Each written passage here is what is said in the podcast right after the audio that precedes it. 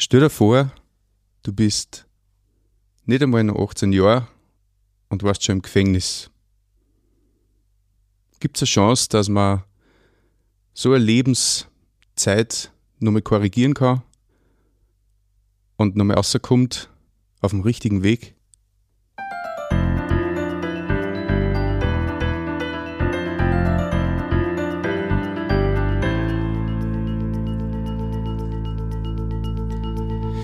Grüß dich und herzlich willkommen. In diesem Podcast geht es um Gottes Willen. Wir reden über alles, was biblische Themen betrifft und vor allem um die Geschichten, die Gott mit Menschen schreibt. Mich freut es ganz besonders, dass bei mir im Studio jetzt der Marco da ist.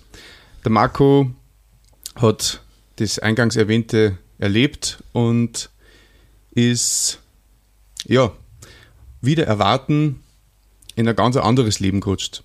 Hallo Marco, mir freut es, dass du bist. Hallo, danke, dass ich da sein darf. Marco, magst du dich kurz ein bisschen vorstellen? Ja, ich bin, wie gesagt, der Marco. Ich bin jetzt 24 Jahre alt, bin verheiratet, hab, haben ein Kind, das ist jetzt zwei Monate alt und mittlerweile bin ich ziemlich glücklich und zufrieden in meinem Leben. Klingt gut. Du hast mal im Vorgespräch das nur ganz kurz geschildert, dass du quasi auf die schiefe Bahn geraten bist. Und ja, da möchte ich natürlich ein bisschen mehr erfahren, wie das zugegangen ist und ähm, vielleicht schon ein bisschen vorher zugegangen ist, also wie du überhaupt so weit gekommen bist, dass du ins Gefängnis kommst. Ja, angefangen hat es mit dem, dass mein Vater ziemlich früh von uns daheim weggezogen ist. Meine Mutter hat dann durch das eben, sage ich mal, es nicht leichter gehabt mit zwei Burmen. Ich war sieben, mein Bruder mhm. zwei Jahre jünger. Und in der ersten Klasse war ich ja eigentlich gar nicht so ein schlechter Schüler.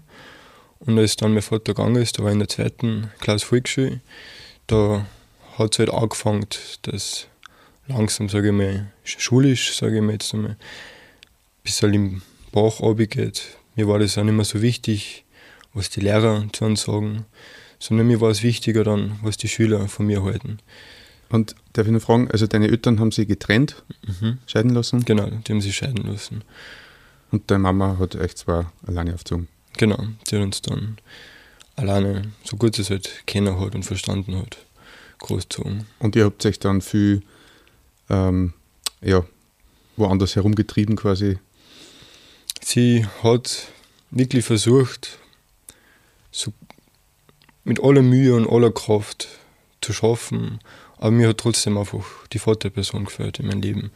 Einfach die männliche Bezugsperson oder einfach der Vater, mhm. der was du mir sagt, das macht man, da geht's hin, wenn du das tust, passiert das. Und einfach auch die Anerkennung auch von der zweiten Seite einfach auch. Und meine Mutter hat sich dann einfach gedacht, ja, sie muss viel arbeiten, viel Geld reinholen. Und hat sich halt gedacht, wir brauchen halt das Finanzielle, dass uns gut geht. Obwohl das leider nicht der Fall war. Das stimmt, hat nicht gestimmt, so wie man es dann nachher in meinem Leben dann sehen kann, dass es nicht alles ist.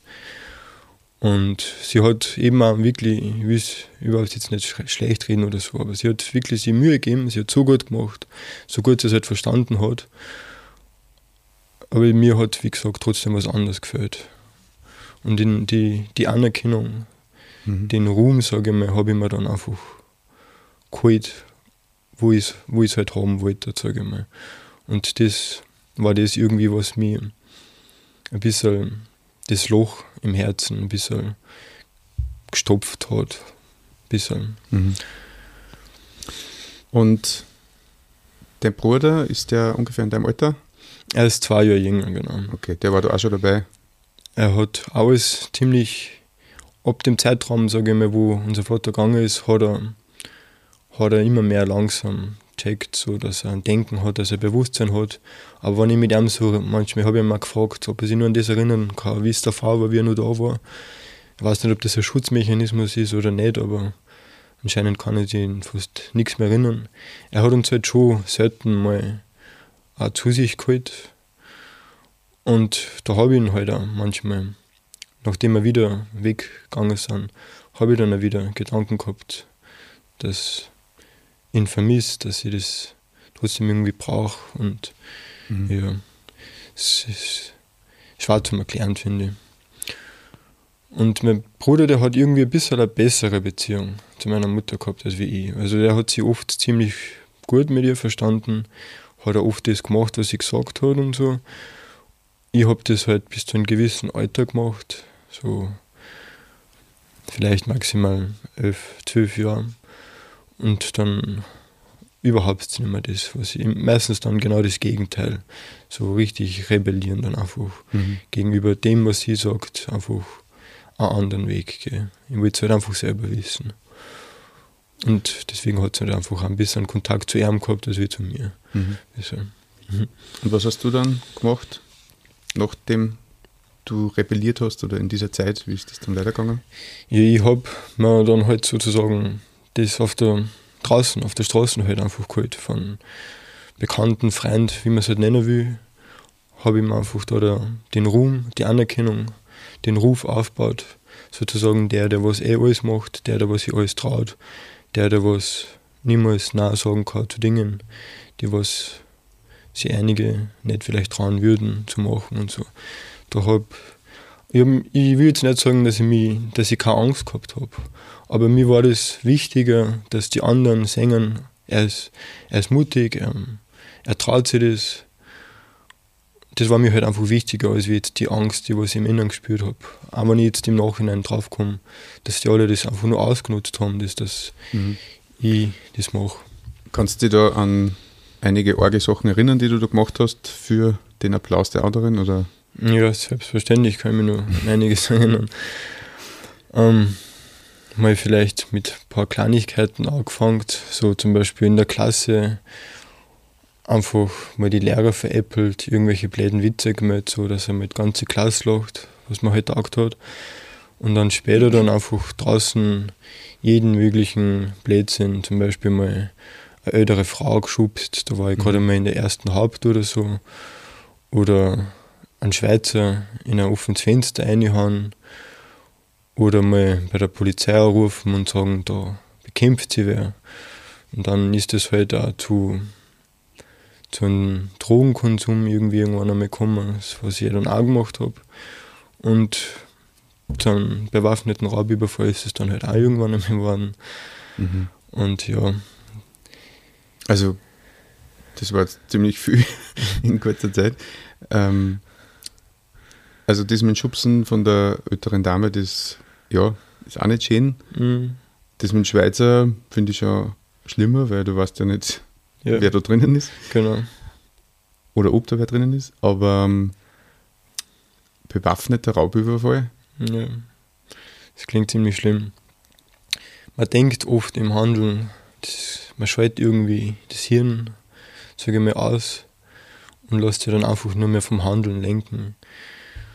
Ich, ich hab's, wie ich das gemacht habe, wie ich wirklich dabei war, habe ich versucht, mein Hirn auszuschalten. Kurz davor habe ich halt ziemliche, ziemliche Angst gehabt und habe mir schon kurz Gedanken gemacht. Habe ich mir gedacht, nein, ich muss da jetzt einfach rein, ich muss das jetzt beweisen. Und als man dann die ersten Schritte geht, habe ich mir gedacht, jetzt gibt es eh kein Zurück. Und wie gesagt, als ich das dann gemacht habe, ich habe es nicht so schlimm empfunden, wie es mir dann der Beamte erklärt hat, dass es eigentlich ziemlich was Schlimmes ist. Dass das ein ziemlich arger Delikt ist und dass man da ziemlich viel Strafe für das kriegt. Und ich habe mir davor gedacht gehabt, ja, ich komme vielleicht mit einem blauen Auge oder so davor. Aber nochmal kurz zum, zur Tat überhaupt. Warum hast du das überhaupt gemacht? War das auch eine Mutprobe oder war das aus Geldnot oder was hast du überhaupt ausgehabt damals? Geldnot war es eigentlich überhaupt nicht, weil ich habe eine Lehre gemacht mhm. gehabt als Kfz-Techniker. Das heißt, du warst schon 17, 18? Genau, ich war 17 Jahre, wie mhm. das passiert ist. Es war im Winter, im Dezember und im Mai, äh, im, im nächsten, im, im Folgejahr, war er die 18 geworden. Und es ist zu dem gekommen, ich habe mich halt mit, es war ein Sonntag, um sage ich mal, um 11, 10, 11 Uhr auf die Nacht. Da waren wir oft fahrt, habe nicht schlafen können, oft einfach. Und kriege dann auf einmal gleich ein SMS oder einen Anruf halt von einem früheren Freund, Bekannten, ob wir sich nicht treffen und so. Dann bin ich halt, ich habe halt, meine Mutter war öfters ein bisschen streng. Sie hat er immer zugesperrt gehabt und so, aber ich habe halt Wege gefunden, wie ich trotzdem rausgekommen. Ich bin halt dann aus dem Fenster rausgekupft und dann habe ich mich halt mit ihm getroffen und dann sind wir nach Ternberg gefahren, in irgendein Café oder so. Und da, hat, da ist dann halt nur einer dabei gewesen, den habe ich jetzt nicht so gut kennt, aber ab und zu mal gesehen und gehört. Und ja, in der Fahrt halt redet man dann einfach über so blödsinnige Sachen, ja, wie es war irgendwie es klingt blöd, aber es war irgendwie ein Trend zu der Zeit, dass man mal irgendwie was ausraubt, ein Taxi ausraubt mhm. und irgend sowas. Und ich mir gedacht, ja, mach ich auch mal irgend sowas.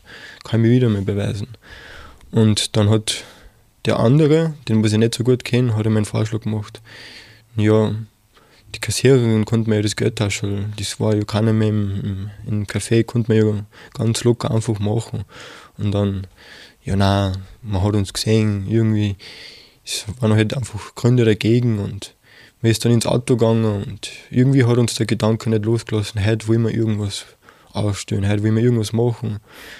Es, man, man denkt gar nicht viel an die Folgen noch, sondern an das, was man jetzt einfach machen konnte, sage ich mal. Und dann sind wir zu dem Entschluss gekommen, dass wir ein Wettbüro ausrauben und wir haben sich, wie gesagt, nicht viel Gedanken gemacht, dass man das plant und wie man das vielleicht macht. Wir haben einfach ein bisschen intuitiv das gemacht. Wir haben sich das so ausgeredet, ja, eine oder Auto, der, den was ich nicht so gut kenne, der war ein bisschen älter, der war da zu der Zeit ca. 23. Der andere, den ich schon seit meiner Kindheit kenne, der war da schon 18. Und dann haben wir sich das so ausgeredet, ja, nein, der erste, geht einmal rein, schaut einmal nach, wer ist drin, sind Kameras drin und so. Und dann kommt er aus und sagt, na, sind keine Kameras. Es ist nur mehr einer vom Automaten und schaut aus, als ob der bald gehen wird. Und es war dann schon drei in der Früh oder so. Und dann, haben, dann ist der zweite auch noch mal eingegangen so, und hat nur mal nachgeschaut, ob es Kameras gibt, wie es drin ausschaut. Einfach, um ein Bild von drinnen zu machen. Und dann haben wir es irgendwie ausgemacht, ja, wer geht dann rein und so. Und es war irgendwie für mich so das Stichwort, ja, jetzt kann ich es mir wieder sagen. Habe ich gesagt, ja, ich gehe rein, aber es soll irgendwer mitgehen. Und die haben halt gesagt, nein, die machen das halt nicht, die, die trauen sich nicht, die wollen da nicht mit reingehen. Und dann habe ich mir gedacht, ja, okay, ich mache es halt allein. Und dann sind wir halt zu dem Eltern, sind wir kurz heimgefahren der hat eine Geschirrtücher geholt, für das Gesicht halt einfach. Und ein Messer halt. Einfach ein Fleischmesser, ein größeres Messer. Und das war halt die Waffen. Und dann sind wir halt wieder zurückgefahren, haben gewartet, bis das der letzte halt eben ausgeht. Und dann ist er halt ausgegangen, es war circa vier in der Früh. Und da habe ich halt schon voll das Herzklopfen gespürt und so, aber ich mir gedacht, wurscht, einfach machen. Und dann ist er halt ausgegangen, hab, haben wir sich schon ausgemacht, dass er so ein bisschen Vierrädern fährt, ich soll dann zu einem zurückrennen. Und ich bin dann halt eingegangen in das, Wett, in das Wettbüro und da habe ich halt, bin ich mal eingegangen und auf einmal habe ich mir gedacht, boah, was tue ich denn da überhaupt? Wie, wieso mache ich das überhaupt? Und ja, irgendwie habe ich mich im Handeln einfach weiterführen lassen, bin einfach weitergegangen und dann habe ich mir einmal überhaupt am Anfang nicht zurecht gefunden, wo überhaupt wer ist und so. Und dann habe ich mir so entgegengeschaut und ich gleich mal so ein paar Kameras und so. Und ich habe halt mein normales Gewand gehabt, was ich halt freizeitmäßig auch ziehe. Jetzt nicht irgendwie irgendeine unauffällige Kluft, sondern eigentlich so mit dem gehe ich in die Schule, mit dem kennen mich alle Leute. Und habe einfach nur so Geschirrtücher da um mich gehabt. Mhm. Und dann habe ich halt die Frau dort gesehen und ich mir gedacht, ja, das ist eh schon echt spät, druck ich nicht mehr. Gehe dann einfach hin und sage, Geld rausrucken, so wie man es einfach im Film kennt, habe ich es versucht, möglichst gut nachzumachen. Und, Kennt ja. Leben. Aber ich, ich habe eh gewusst, ich, ich, ich, wär, ich würde ja nichts tun und so. Man, man versucht einfach ein bisschen eine, eine Angst zu machen, dass da dann nichts passiert und so. Aber ich habe gewusst, der tue ich sicher nichts und so. Und mein Ziel war es eh nur, das Geld mhm. auszuholen, dass die anderen singen. Er hat es gemacht. Und das ist dann so schnell gegangen, das ist, mir ist das, das ist, man vorkommen wie nicht einmal Minuten oder so. Also ich bin wirklich eingegangen und der andere ist nur am Hinfahren zum Parkplatz gewesen. Da war ich wieder zurück und bin ihm halt schon nachgerannt und so. Mhm. Und dann hat er mich gefragt, ja, ob ich es leicht nicht gemacht habe und so. Und dann habe ich ihm schon das Geld halt gesagt. Und das war jetzt nicht das Geld, das war eigentlich überhaupt nicht wirklich viel. Es waren gerade einmal 3500 Euro und die habe ich dann auch aufgeteilt auf die anderen beiden an. Und mhm. zu dritt haben wir sich das aufgeteilt. Und die anderen sind dann nach Linz gefahren, haben gleich alles ausgegeben. Und ich hätte am nächsten Tag halt Berufsschule gehabt. Und ich bin dann halt irgendwie heimführen lassen für einen. Und wir haben es dann halt ausgemacht, ja, wenn irgendwer, ich, ich das halt einfach dicht halten, falls was war und so. Und ja, das haben wir sich dann halt so auch ausgemacht. Und ich, wie ich dann daheim war, ich hätte um 8 Uhr so in Berufsschule müssen. Das war gerade mal erst 5 Uhr und so. Und ich habe nicht schlafen können. In mir sind Gedanken um und umkreist ich habe so ein schlechtes Gefühl gehabt im Bauch. Ich habe einfach so Unruhe gespürt. Ich habe mir gedacht, die kommen gleich jede Minute rein zu mir und holen mich an und so. Ich hätte mir am liebsten selbst schon verpfiffen gehabt. Da hätte ich mir gedacht, da ist jetzt, da ist endlich weg der Druck. Aber das habe ich dann nicht gemacht, weil wir sie das eben ausgemacht haben. Und nicht einmal eine Woche, in derselben Woche noch, sondern zwei Beamte auf Berufsschule gekommen, haben gleich gewusst, wo ich zu finden bin, wer ich bin, haben schon eigentlich alles gewusst, was mich eben gewundert hat. Und ja, dann ist eigentlich eben ziemlich alles schnell verlaufen, bis dass ich dann halt schon eingesperrt worden bin im Gefängnis. Es hat dann immer lang gedauert, bis dann dorthin. Hätte ich mir nicht erwartet gehabt zu dem Zeitpunkt. Ne? Wow.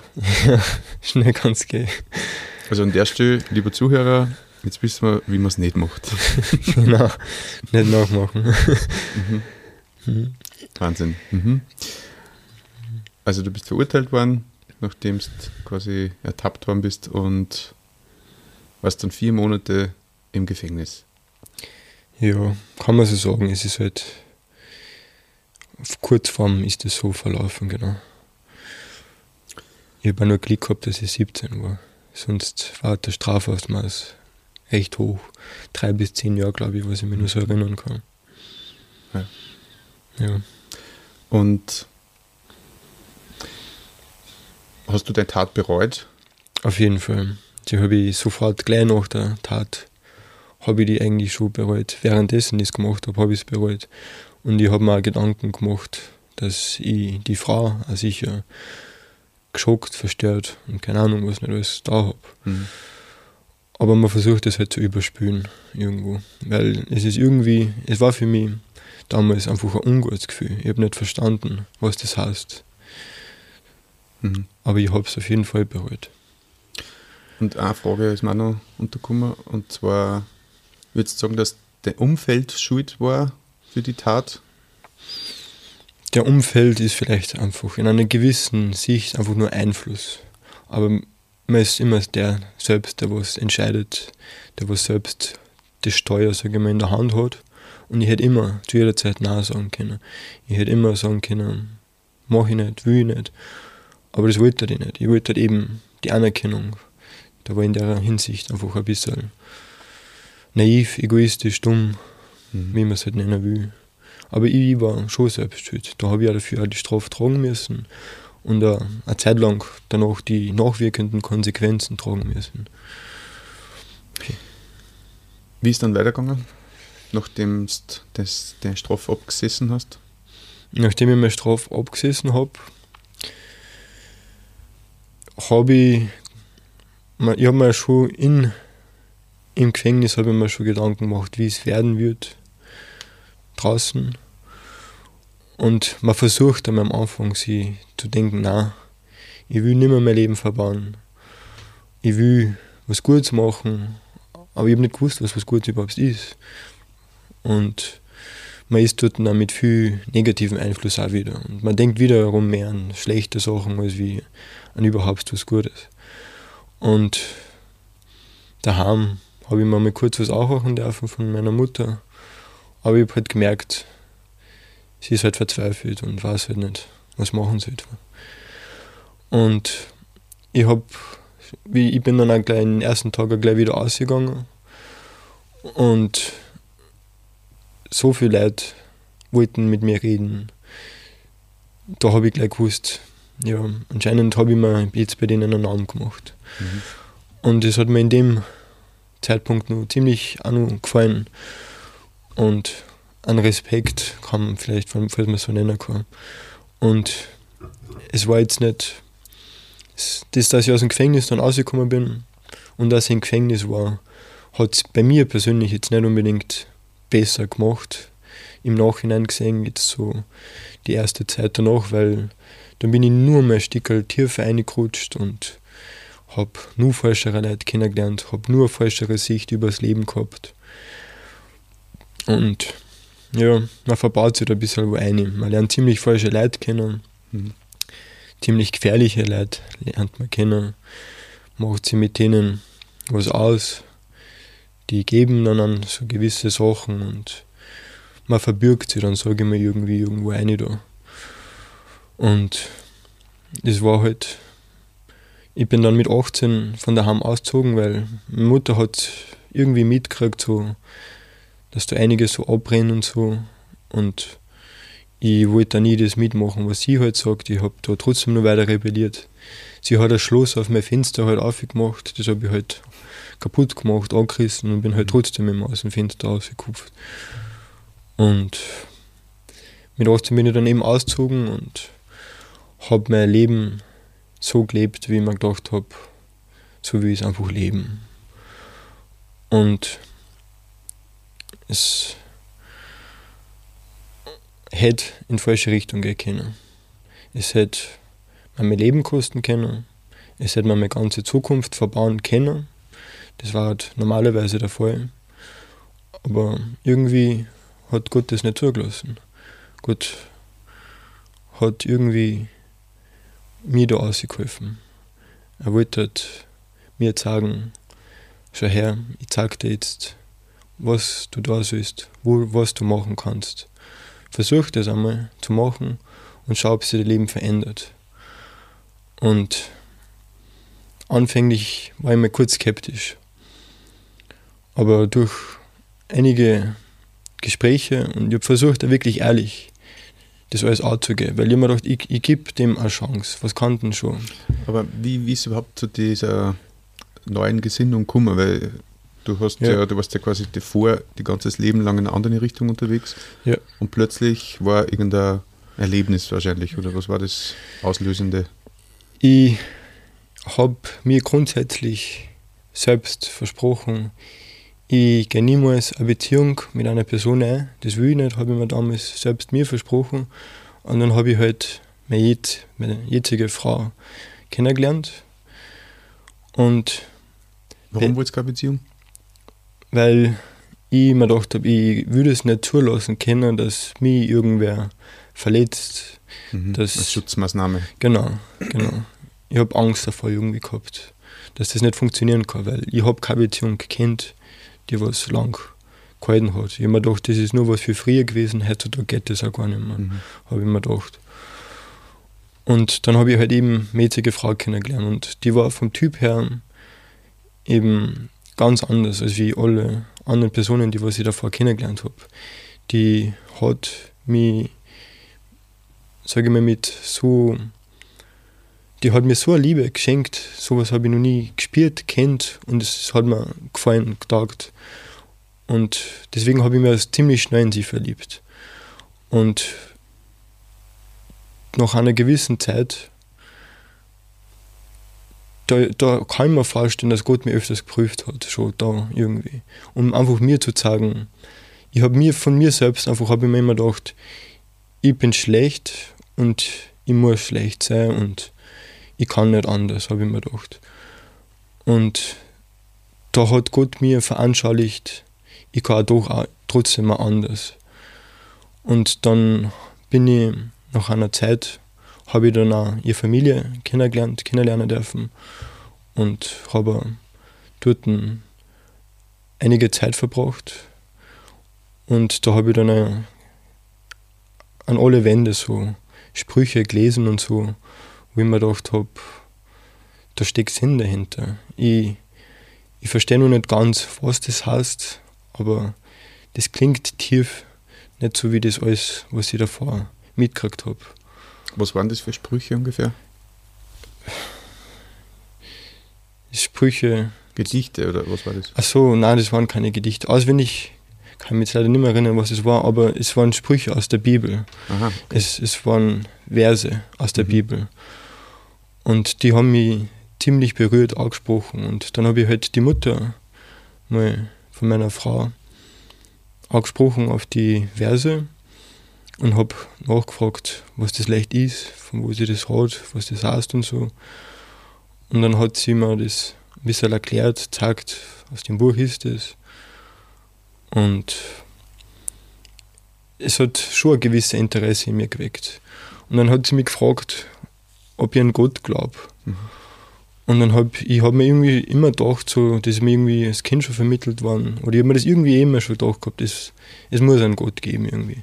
Aber ich, ich habe halt nur nicht sein Wesen kennen, wie er ist, was er ist. Und dann habe ich damals gesagt, ja, ich glaube halt an ihn. Und dann hat sie gemeint, das glaubt sie halt nicht. Und dann habe ich mir gedacht, wie kann sie das sagen? Das, das kann sie nicht sagen, sie sieht nicht in mir ein. Und das hat mich ein bisschen beleidigt, sage ich mal, damals gehabt. Das hat mich irgendwie genervt oder gekränkt. Aber sie hat eigentlich recht gehabt. Ich habe ich hab nicht an Gott geglaubt, weil ich habe an den Gott geglaubt, den was ich mir selbst zusammengereimt habe, den was ich in der Welt vermittelt gekriegt habe. Das ist aber nicht der Gott, den was ich jetzt mittlerweile kenne. Und es ist es ist ein bisschen eine Zeit verstrichen seit dem Gespräch, ich mit der Mutter geführt habe, habe viel darüber nachgedacht. Und am Anfang war ich skeptisch. Ich habe das, ich war noch nicht bereit dazu, sozusagen an ein Wesen oder an das zu glauben, dass ein Gott besser über mein Leben bestimmen kann, als wie ich selbst. Aber dann habe ich mir gedacht, was kann denn schlimmstenfalls passieren, wenn ich es mir eh schon komplett verbogt habe. Und es ist mir halt gezeigt worden, dass es extrem gut mit mir meint.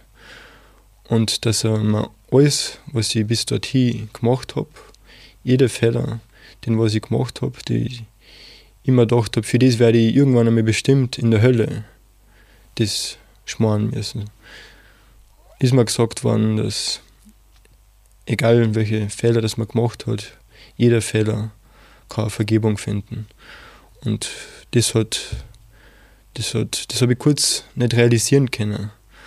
Aber als ich das immer mehr verstanden gehabt habe, hat mir das ärgstens auch gefreut. Es hat mir die Last von mir weggenommen und es hat mir eine neue Perspektive auf mein Leben, auf meine Zukunft gebracht und es hat mir einen neuen Sinn für mein Leben gegeben. Es hat mich einfach aus der Dankbarkeit heraus, sage ich mal, einfach anders. Es hat mir eine neue Chance gegeben, einfach durch die Dankbarkeit aussehen. Mhm. Nur durch das, dass mir vergeben worden ist. Und hast du, weil du die Hölle angesprochen hast, hast du daran geglaubt, dass die Hölle gibt? Ja. Und ich war mir sicher, dass ich da reinkommen müsste. Und dass ich keine Chance auf dem Himmel habe. Das habe ich bis zu dem Zeitpunkt geglaubt. Und ich habe das auch angenommen. Ich habe das auch akzeptiert. Und weil ich das akzeptiert habe, habe ich mir gedacht gehabt, ist eh schon wurscht. Dann kann ich eh weitermachen, was ich will. Mhm. Und das ist vielleicht gar nicht so unwichtig, dass man das vielleicht in Betracht zieht. Das Ding immer. Für mich selbst in meinem Leben. Das war ein wichtiger Aspekt. Mhm.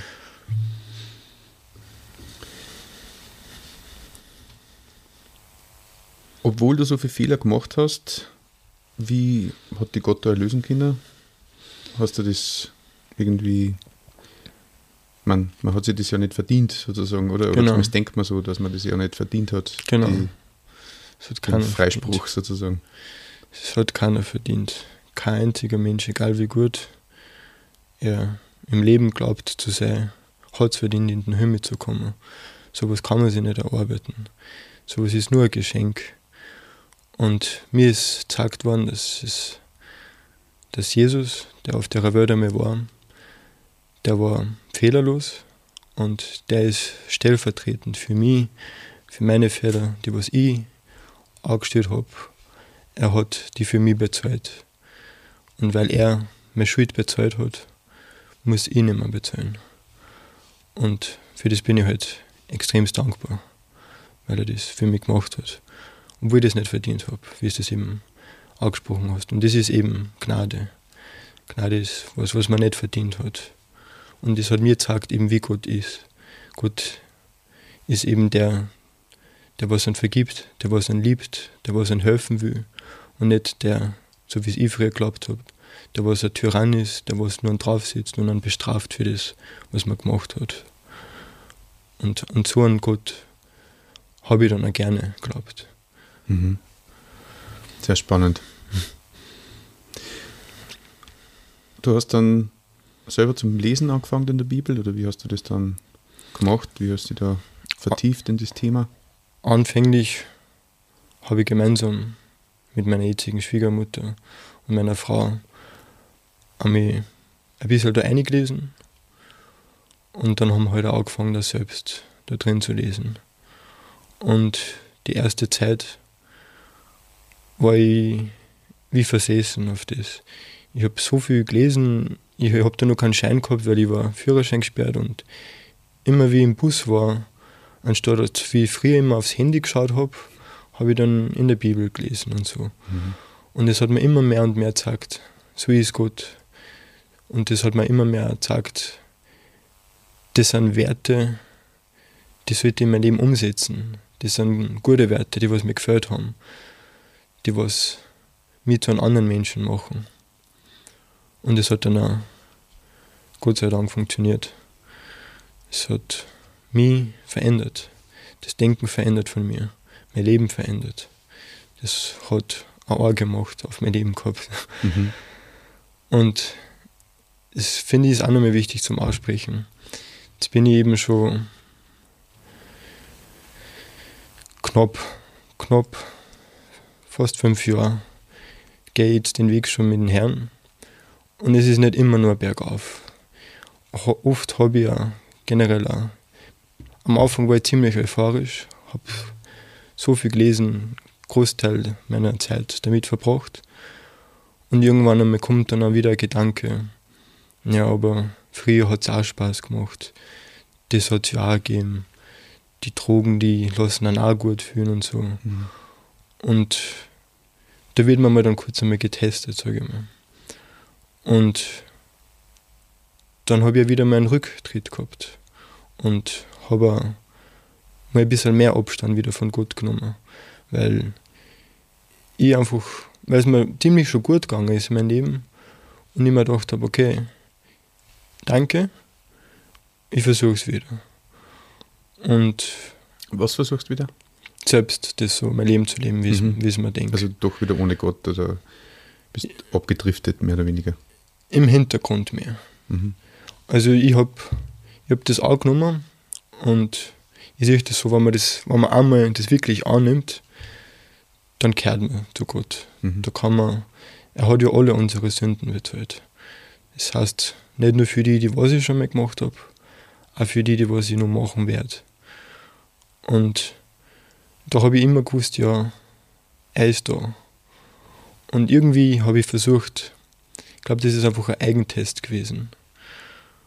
Und mir ist wieder gezeigt worden, okay, jetzt fängt es an, mir wieder schlechter zu gehen.